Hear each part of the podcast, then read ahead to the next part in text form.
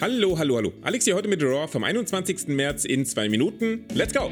Kevin Owens eröffnet die Show mit dem besten Stone Cold Steve Austin Roleplay aller Zeiten und bekommt damit aus der Crowd nicht nur zwei Stone Cold Pops, sondern auch eine derart massive Heat, dass es einem die Nackenhaare versenkt. Die Mysterios entledigen sich in einem kurzen Match der Dirty Dogs. Sie werden zwischendurch von Seth Rollins unterbrochen, dem aber sowohl das Wort als auch das Mic abgeschnitten werden. Und nachdem Dominik den Pin holt, wird sein Dad? Dad, Dad, Daddy-o. noch von The Miz attackiert, der ihm nicht nur ein Skull-Crushing-Finale verpasst, sondern ihm auch seine Maske stibitzt.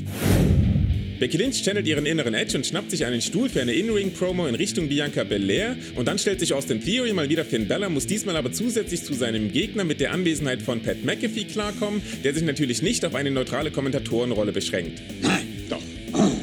Aber er ist auch clever genug, nicht direkt Hand an seinen Gegner zu legen und so kommt, was kommen muss. Theory kann seine Aufmerksamkeit nicht zweiteilen und findet sich am Ende eines Roll-Ups durch den United States Champion wieder. Weiter geht's mit einem Tag-Match zwischen RK Bro und der Alpha Academy, das nach dem altbewährten Prinzip Riddle lässt sich vermöbeln und Randy kommt für das Hot Tag funktioniert. Ein Blind Tag später ist Riddle wieder im Ring und sichert sich mit dem Bro Derek den Sieg, sieht sich aber mit der Post-Match-Attacke durch Otis konfrontiert. Zum Glück gibt es aber noch ein drittes Tag-Team, das bei WrestleMania um die Titel kämpft und so kommen die Street Profits für den Save, machen aber Sekunden später erneut klar, dass es im Triple Threat keine Freunde geben wird.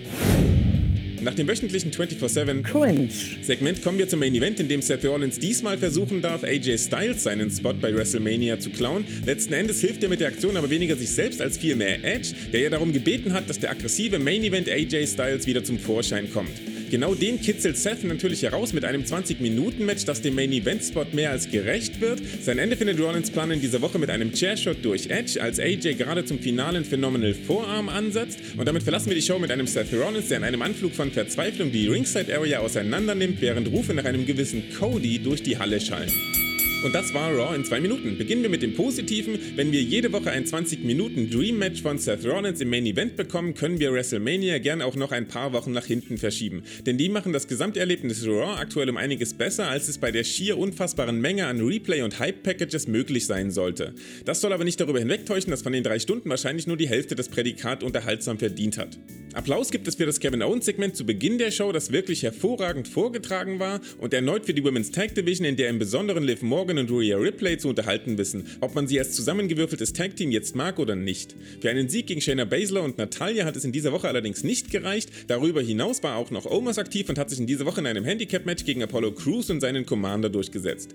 Und damit bedanke ich mich für die Aufmerksamkeit. Schreibt unter das Video, was ihr bisher von der Road to WrestleMania haltet und ob KO weiter den Stone Cold Look rocken sollte. Lasst außerdem ein Like da, abonniert den Kanal, wenn es euch hier gefallen hat und seid nett zueinander. Hört später noch in die volle Review und dann hören wir uns am Samstag wieder zu SmackDown. Bis dahin, macht's gut! PS, heute war mal wieder eine der traurigen Shows ohne Doodrop.